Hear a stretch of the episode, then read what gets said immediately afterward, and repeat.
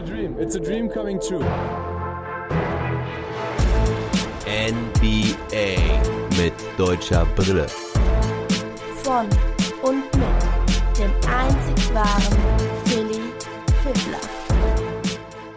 Roundup und Denver-Experte Marc zu Gast. Moin, moin, liebe Basketballfreunde. Heute ist alles ein bisschen durcheinander in der Folge. Der Ablauf nicht wie gewohnt. Das liegt an organisatorischen und zeitlichen Gründen, weil ich halt auch den Marc zu Gast habe, der mir zum Ende der Folge was zum Spiel der Nuggets gegen die Lakers erzählen wird. Da ja leider nicht Dennis Schröder dabei, der sich offenbar mit Corona infiziert hat. Das ist zumindest meine Interpretation aus der 10 bis 14-tägigen Abwesenheit, die er jetzt im Health and Safety Protokoll absolvieren muss. An der Zeit kann man eigentlich schon erkennen, dass er wohl selbst davon betroffen ist. Das Einzige, was ich mir sonst noch vorstellen kann, ist, dass ein Familienmitglied, also eigentlich auch nur seine Frau, davon betroffen ist. Alle anderen würden wahrscheinlich isoliert worden sein. Er war ja schon beim Health and Safety Protokoll, da hatte er auch Kontakt zu einem positiven Fall, wo er dann knapp über eine Woche aussetzen musste. Jetzt halt 10 bis 14 Tage. Das heißt, er wird wohl kein Spiel mehr machen in der Regular Season. Erst in den Playoffs kann er dann wieder zurückkehren oder im Play-In-Tournament, falls die Lakers dieses bestreiten müssen.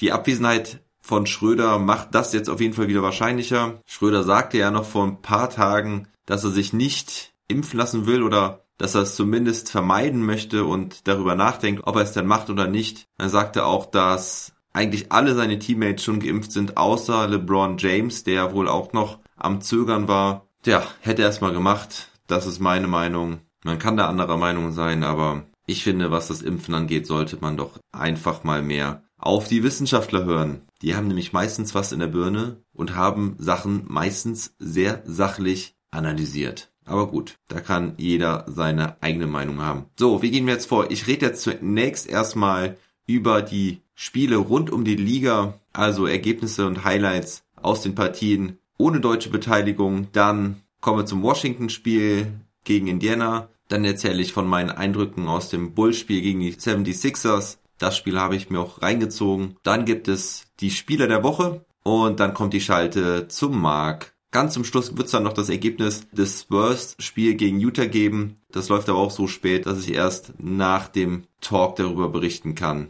Also, das meinte ich damit. Alles ein bisschen durcheinander heute, nicht wie gewohnt, aber ein bisschen Abwechslung kann ja auch nicht schaden. Nun legen wir los. Fangen wir mit Steph Curry an, der ein sehr, sehr wichtiges Spiel hatte mit seinen Warriors gegen die New Orleans Pelicans. Denn da ging es ja darum, die Pelicans von Platz 10 wegzuhalten, so dass die Warriors sich ihre Chance auf die Playoffs mit dem Play-In-Tournament bewahren können. Und sie waren erfolgreich dabei. Steph Curry regelte mal wieder selbst. Er hatte 41 Punkte, 8 Assists, wieder eine richtig gute Nacht von ihm. Er traf 14 seiner 26 Würfe, 8 Dreier. Und Andrew Riggins war auch stark mit 26 Punkten. Draymond Green mit einem Triple-Double, 10 Punkte, 13 Rebounds, 15 Assists. Dabei mussten die Warriors auf Kelly Oubre Jr. verzichten. Der hat sich jetzt die Hand gebrochen und auch ein Band gerissen im Handgelenk. Also den werden wir voraussichtlich nicht mehr diese Saison sehen, es sei denn, die Warriors machen vielleicht wirklich noch einen Finals Run, da könnte es dann vielleicht zeitlich sogar noch hinhauen. Aber das ist natürlich schon ärgerlich, dass er jetzt da ausfällt. Auch wenn er jetzt nicht der schlimmste Ausfall ist für die Warriors. Doch gerade die Tiefe ist bei Golden State ja ein Problem und da hätte Ubri Jr. sicherlich für die Playoffs helfen können. Bei den Pelicans war Williamson wieder ziemlich stark mit 32 Punkten und 8 Rebounds, aber gerade Lonzo Ball war schwach. Er traf nur 3 aus 18, kam so nur auf sieben Punkte. Immerhin hatte er noch sieben Rebounds und acht Assists, aber damit schwinden die Hoffnungen der Pelicans auf diesen zehnten Platz, auch wenn die San Antonio Spurs in letzter Zeit ebenfalls strugglen. Sieht gerade auch nicht so aus, als könnten sie heute gegen Utah gewinnen. Gehen wir zum nächsten Spiel. Die New York Knicks gewinnen in Memphis. Julius Randle hat 28 Punkte. Derrick Rose mit starken 25 Punkten von der Bank. Bei den Grizzlies war wieder mal Dylan Brooks Bester Punktesammler mit 25. Die Knicks gewinnen 118 zu 104, halten sich somit weiter auf Platz 4. Homecourt Advantage in den Playoffs. Unbelievable. Und die Grizzlies bleiben trotz der Niederlage auf Platz 8. Allerdings jetzt mehr oder weniger gleich auf mit den Warriors. Dann ein weiteres wichtiges Spiel um die Playoff-Platzierung. Portland musste nach Atlanta und die Hawks gewinnen dieses Spiel mit 123 zu 114.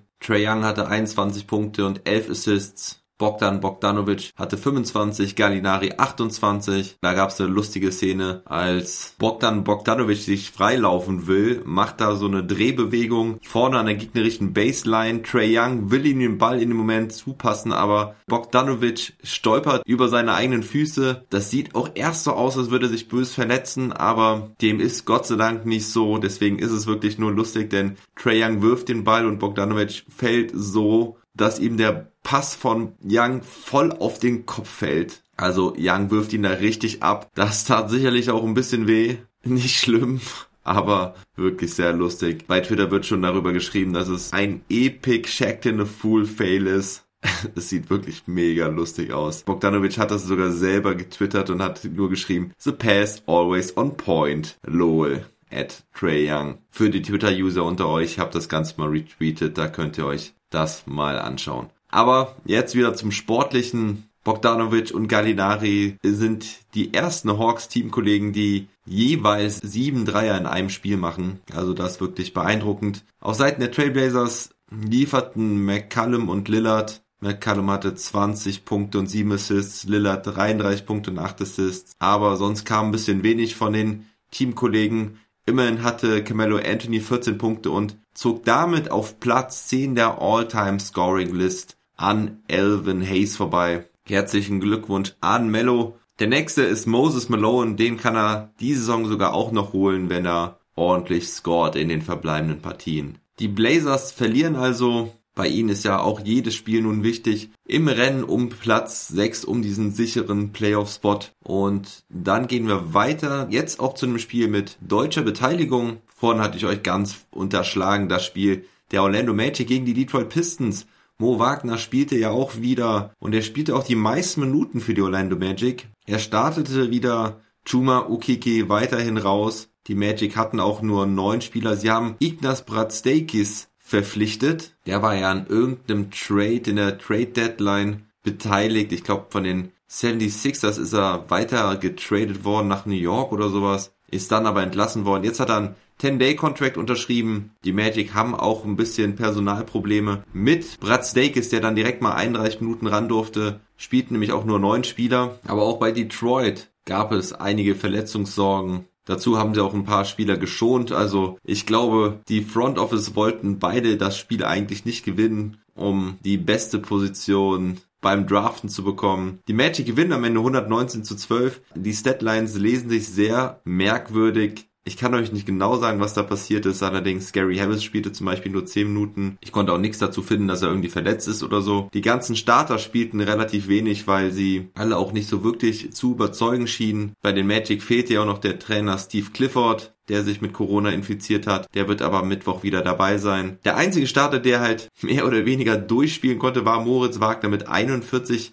Minuten und 22 Sekunden. Den besten Abend hatte er auch nicht, aber wahrscheinlich stimmte sein Einsatz. Das würde ich jetzt einfach mal so da rein interpretieren. Er hatte 10 Punkte, 4 Rebounds, 3 Assists, traf 4 aus 12, 1 von 5 Dreiern. Und er muss überwiegend mit der Bank gespielt haben, denn Patstakis spielte 31, Hampton 35, Mobamba 28 und Chesson Randall, den ich gar nicht kenne, 29,5 Minuten. Randall hatte 18 Punkte, Mobamba 22 Punkte, 15 Rebounds, Hampton 16 Punkte, 10 Assists und 7 Rebounds und Bratstakis 14 Punkte. Also die Bank lieferte und die Bank holte somit dann auch den Win. Am Ende werfen die Magic doch noch 51,1%. Bei den Pistons war Rookie Sadiq Bay bester Mann mit 26 Punkten. Die Magic drehen die Partie ab Mitte des zweiten Viertels, hatten dann Mitte des vierten Viertels eine komfortable Führung, ließen die Pistons dann nochmal rankommen, aber am Ende, wie gesagt, 119 zu 112. Gehen wir rüber nach Washington. Da gab es auch mal wieder ein crazy Spiel mit verrückten Statlines.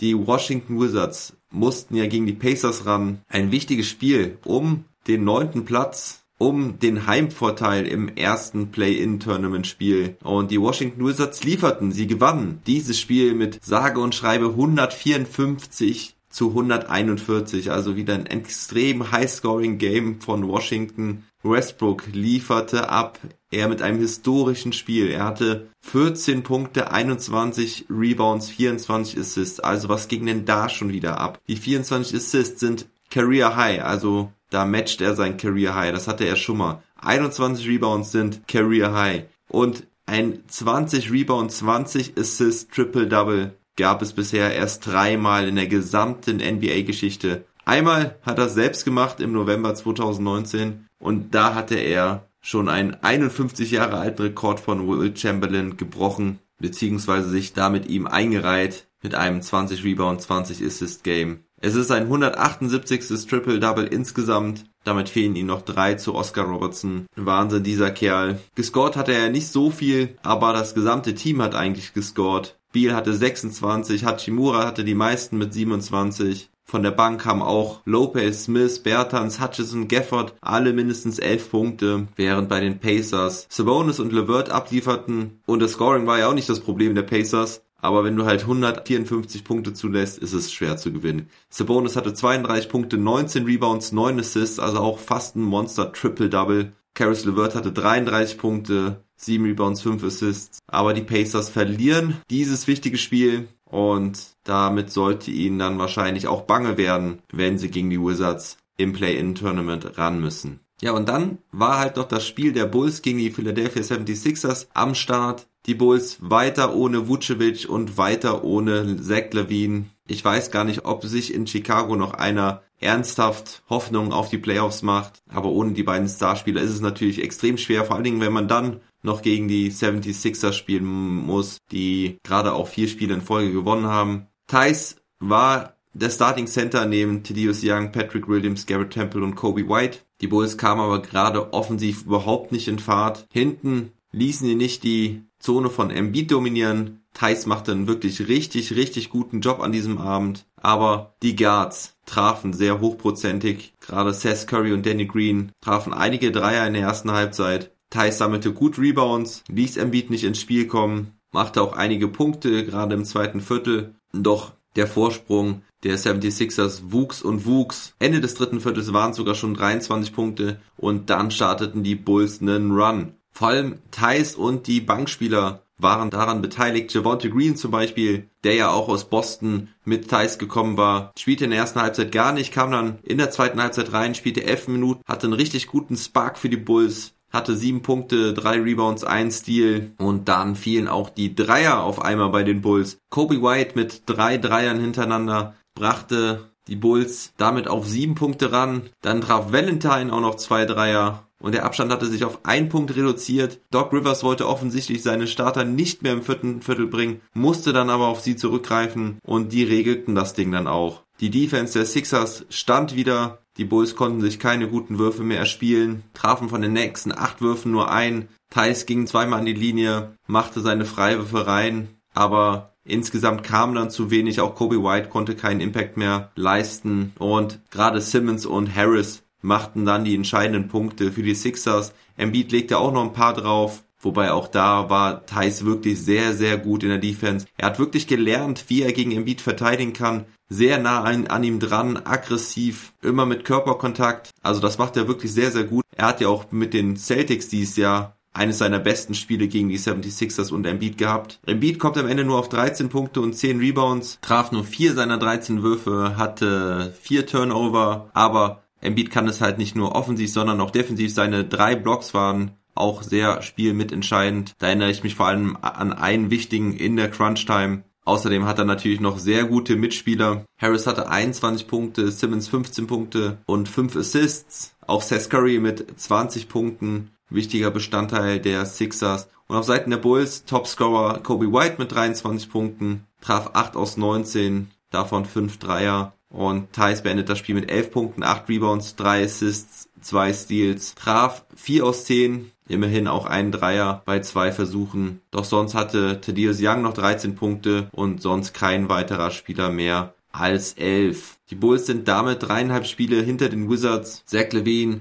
Vucevic und auch Troy Brown Jr., by the way, könnten eventuell nächstes Spiel wieder dabei sein. Die Bulls haben nämlich jetzt mal zwei Tage Pause, so viel hatten sie lange nicht mehr. Dann müssen sie gegen die Charlotte Hornets spielen. Also ganz würde ich die Bulls noch nicht abschreiben, auch wenn ich nicht mehr dran glaube. Doch ich könnte mir vielleicht nochmal vorstellen, dass Zach Levine und Vucevic ein bisschen ausgeruhter zurückkommen und nochmal was reißen, nochmal den letzten Versuch unternehmen, um in die Playoffs zu kommen. Doch ich glaube einfach, dass die Wizards sich das nicht mehr nehmen lassen werden. Ja, und dann kommen wir jetzt zu den Spielen der Woche. Bleiben wir erstmal im Osten. Da ist es, wie schon erwartet, Jason Tatum. Der hat einfach mal 42,7 Punkte pro Spiel diese Woche aufgelegt. Dazu 6 Rebounds, 6 Assists, inklusive dieses 60-Point-Game, was er hatte. Das treibt den Schnitt natürlich auch nach oben. Aber auch seine Quoten waren überragend mit 54,4% aus dem Feld, 59,1% Dreierquote, das bei 7,3 Versuchen pro Spiel und 90,6% Freiwurfquote. Überragend Glückwunsch nach Boston für Jason Tatum und Devin Booker wurde im Westen zum dritten Mal Spieler der Conference. Er hatte 29,3 Punkte, 4 Rebounds und 3,5 Assists, gewann alle seine vier Spiele und hat vor allen Dingen auch Platz 1 im Westen erobert mit Siegen gegen die Clippers und gegen die Utah Jazz. So, und jetzt wird der Mark angerufen. Schauen wir mal, was die Lakers so in Abwesenheit von LeBron und Dennis Schröder so reißen konnten. Guten Morgen, Marc.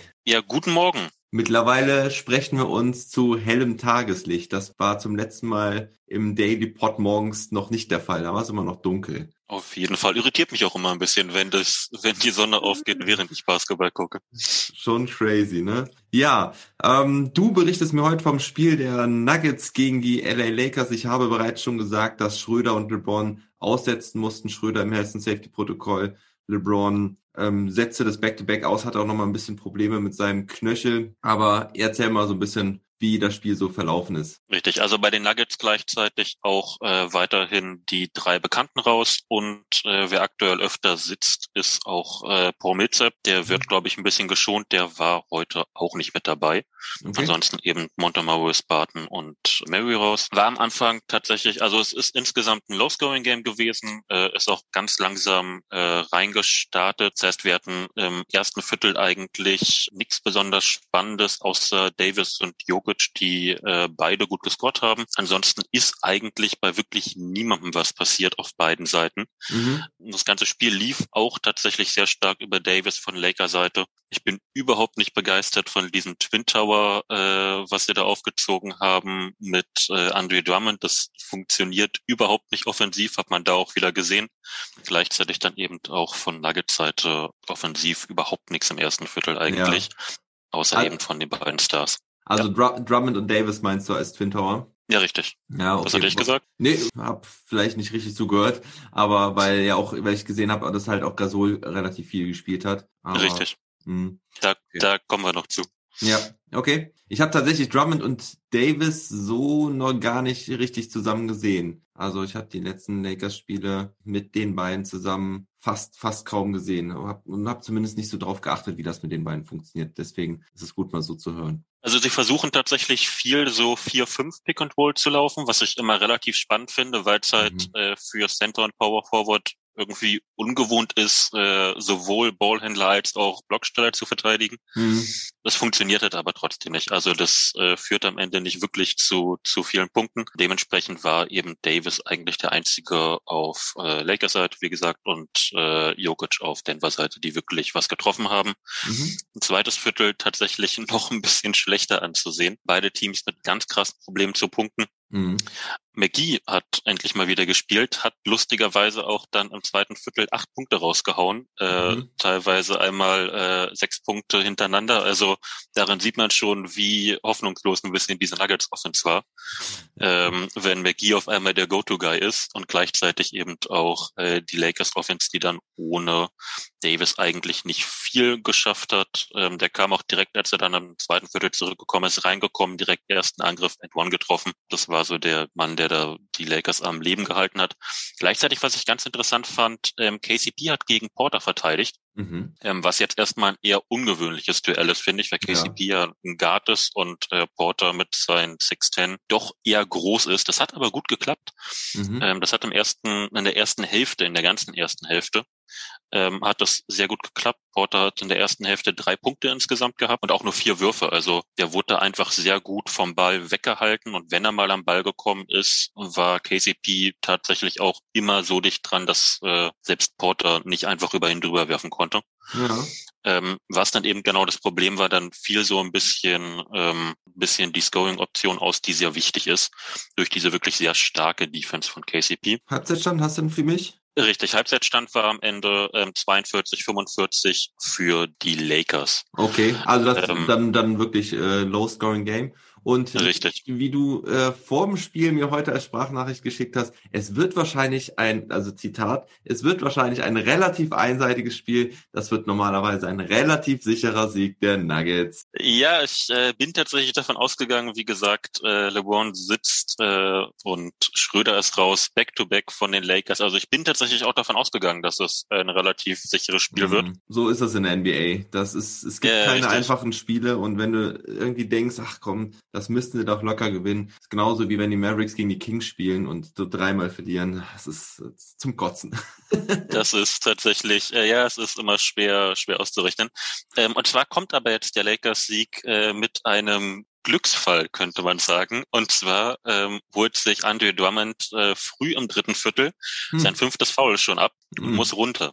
Okay. Ähm, und Marc Gasol, der im zweiten Viertel ein bisschen gespielt hat und da sieht es schon deutlich besser aus, die Gasol und die Defense eigentlich auch, kommt aus Feld und spielt guten Basketball. Ähm, mhm. Trifft seine Dreier, hat am Ende, ich meine, zehn Punkte müssten es gewesen sein, von ihm zwei Dreier hat er getroffen. Gibt mhm. einfach offensiv wie defensiv eine Note, die Andre Drummond so nicht bringen kann, weil er defensiv gegen Jokic immer ein bisschen überfordert ist, offensiv eben überhaupt kein Spacing bietet, auch gleichzeitig nicht wirklich Touch am Rim hat, also ähm, am Ring hat. Das heißt, alles, was er nicht dankt, ist bei ihm so ein bisschen abenteuerlich. Mhm. Und die Kombination ist natürlich dann schwierig. Da ist Marc Gasol schon ein ganz anderer Spieler. Und tatsächlich ist es dann eben genau so. Drummond runter, Gasol drauf und die Lakers ziehen langsam und sicher davon, weil gleichzeitig bei den Nuggets überhaupt überhaupt nichts geht, außer Jokic, der mhm. sich auch früh sein viertes Foul abholt und diese Second Unit, also die Second Unit der Nuggets, überhaupt keine Möglichkeit findet zu scoren, während gleichzeitig die Lakers, ohne dass sich jetzt jemand groß hervorgetan hat, ganz entspannt langsam davonziehen, bis sie dann am Ende so auf 13 Punkte Führung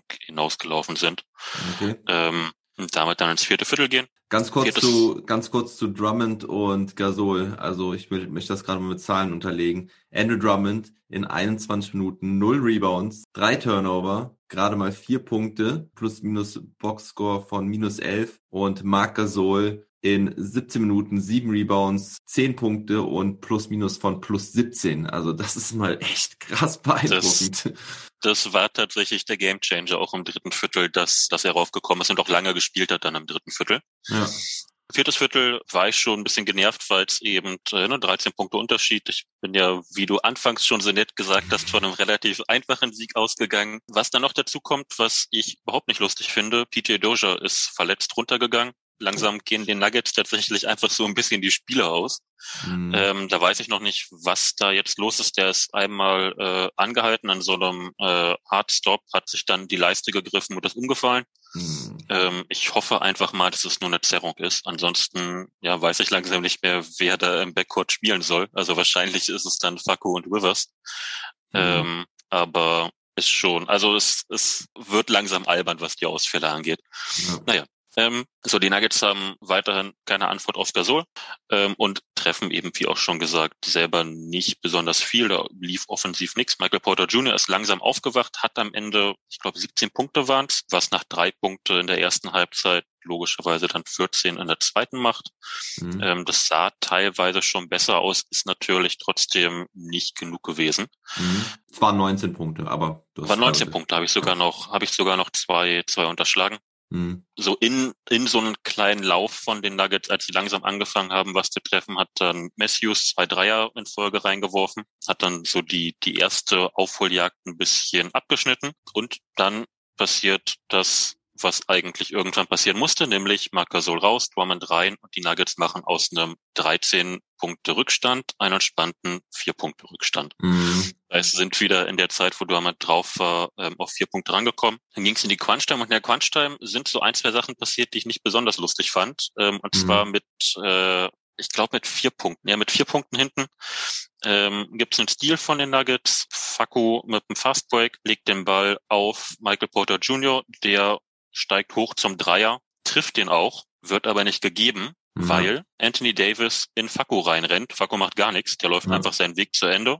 Davis mhm. rennt in ihn rein, ist logischerweise offensiv voll Faku. Warum auch immer, kann mir niemand erklären. Nicht mal die ESPN-Leute wussten, was da los sind. Und die sind tendenziell meistens eher pro Lakers. Mhm. Ähm, war natürlich dann wirklich harter Schlag. Also statt äh, statt auf einen Punkt ranzukommen, offensiv faul und Ball Lakers. Habe ähm, ich gesehen, habe ich gesehen. Ja, Doris Burke war auch ganz schön verwundert darüber. Ich habe es auch gesehen. Es war Quatsch. Das Einzige, wie ich es mir erklären kann, ist, weil Campazzo halt mit dem Arm dann irgendwie so hoch geht und es man es so interpretieren könnte, als hätte er ihn so ein bisschen weggedrückt dabei. Aber ja, das passiert halt, wenn du, wenn du umgeschubst wirst, dann, dann geht ja, der halt hoch. Das ist ganz normal. Ne? Ich meine, ähm, Faku ist 1,80 groß und Davis ja. äh, zwei Meter plus. Wenn der in ihn reinrennt, natürlich nimmt er den Arm zum Schutz hoch. Also es sah, es sah aber auch sehr lustig aus, wie die, wie äh, Faku danach zu Anthony Davis gegangen ist und sich beide darüber kaputt gelacht haben. Und du siehst, dass Davis halt einfach echt wirklich gefühlte 50 Zentimeter größer ist als Faku. Ja, richtig. Also das, das war schon tatsächlich ein sehr alberner Call. Ist jetzt, wenn es in den Playoff wäre, wäre ich ein bisschen ausgerastet für jetzt ein ganz normales Regular Season Spiel. War so ein okay, albern, abgehakt, ist egal. Das Spiel ging ja weiter. Ähm, Jokic hat äh, weiterhin sein, seine Crunch-Eier ausgepackt, könnte man sagen. Das ist mhm. ja ein sehr guter Crunch-Time-Scorer. Hat dann die Nuggets eben weiter am Leben gehalten mit zwei Layups nochmal. Dann kam es in die Situation, ich habe den Zeitstempel nicht mehr im Kopf, wir sind jetzt direkt nach dem Spiel. Lakers mit zwei vorne, Angriff äh, Lakers. Davis macht wirklich den sehr wichtigen Layup, den sehr wichtigen Jumpshot ähm, zur Vier-Punkte-Führung. Das ist dann praktisch ja eigentlich ein Possession-Game ist mit vier Punkten, also ne, nur noch Zeit für, für eine Possession, gleichzeitig aber vier Punkte Rückstand dass dann eben äh, die Nuggets in wirklich Zeitprobleme waren. Gleichzeitig dann am letzten Angriff, also man braucht einen schnellen Dreier, der reingehen muss und muss dann faulen. Was passiert natürlich nicht, ist ein bisschen so ein Broken Play. Ball landet am Ende bei Faku, der dann bei seinem Dreier von Davis wieder geblockt wird. Ja. Ähm, und damit war es dann durch. Also es war eigentlich schon vorher einigermaßen durch. Mhm. Ich habe den, den wichtigsten habe ich noch vergessen. Ähm, tatsächlich Horton Tucker, den, ja. den habe ich direkt vergessen. Horton Tucker mit dem, dem letzten Drive nochmal. Das war gar nicht Davis, das war Horton Tucker. Davis war im, im Angriff davor mit dem, ja. mit dem wichtigen ähm, Jumper. Genau. Horton Tucker hat. Danach, danach ging äh, Jokic nochmal in die Freiwurflinie. Der Crawl, den musste es auch nicht geben. Das war meiner Meinung nach ja. kein Shooting-Foul, ne? Aber äh, na gut, ähm, mit dem Dreier dann vielleicht ein bisschen, ein bisschen ausgeglichene Gerechtigkeit zumindest. Genau, und dann kam halt diese starke Aktion von Harten Tucker. Das habe ich halt auch noch gesehen, die letzten zwei, drei Minuten. Richtig, den, den hatte ich, äh, war tatsächlich der letzte Angriff der Lakers, den hätte ich tatsächlich vergessen jetzt fast. Also äh, Horton Tucker mit dem Drive wird gut verteidigt von Rivers und äh, Jokic verlegt den Layup und weil Rivers allerdings, äh, ja, weil er den Drive eben verteidigt, nicht mehr beim, beim Defensiv-Rebound eingreifen kann, holt sich dann eben Horton Tucker seinen eigenen Miss und legt den rein. Mhm. Dann waren es vier Punkte. Ja, ja, und dann der, der Angriff, wie gesagt, dieses Broken Play.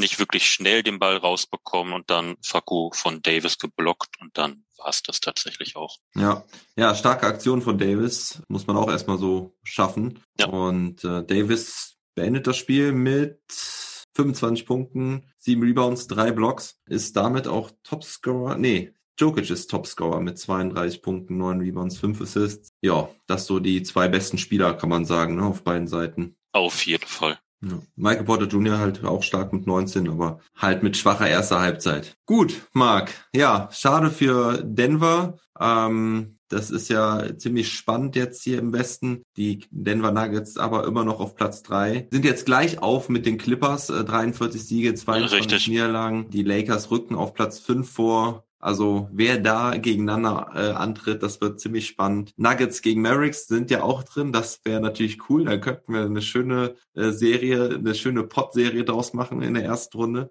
Wäre eine schöne Serie. Ich, ich würde mich auch freuen für die Mavericks. Also lieber als gegen die Lakers oder, ah, okay, die, gegen die Lakers werden die Mavericks nicht spielen in der ersten Runde, aber lieber als die Clippers ist mir das. Naja, bleibt spannend. Ja, ich auf jeden Fall. Ich kann, Ja? Ich kann zum Ende noch ganz kurz die Moralkeule gegen Wetten raushauen, denn bisher haben die Nuggets jedes Spiel, wo ich auf die Nuggets gesetzt habe, verloren. Original mhm. ist es wie Karma und ich habe logischerweise in diesem äh, Lakers-Nuggets-Spiel, weil ich dachte, dass es so safe ist mit dem Back-to-Back -Back und ohne James, habe ich natürlich Geld auf die Nuggets gesetzt und immer, wenn ich Geld auf die Nuggets setze, haben sie verloren. Ich sollte damit einfach aufhören. Ich werde in den Playoffs auf, auf gar kein Spiel irgendwas setzen, weil ich sehr souverän eigentlich alles verliere immer.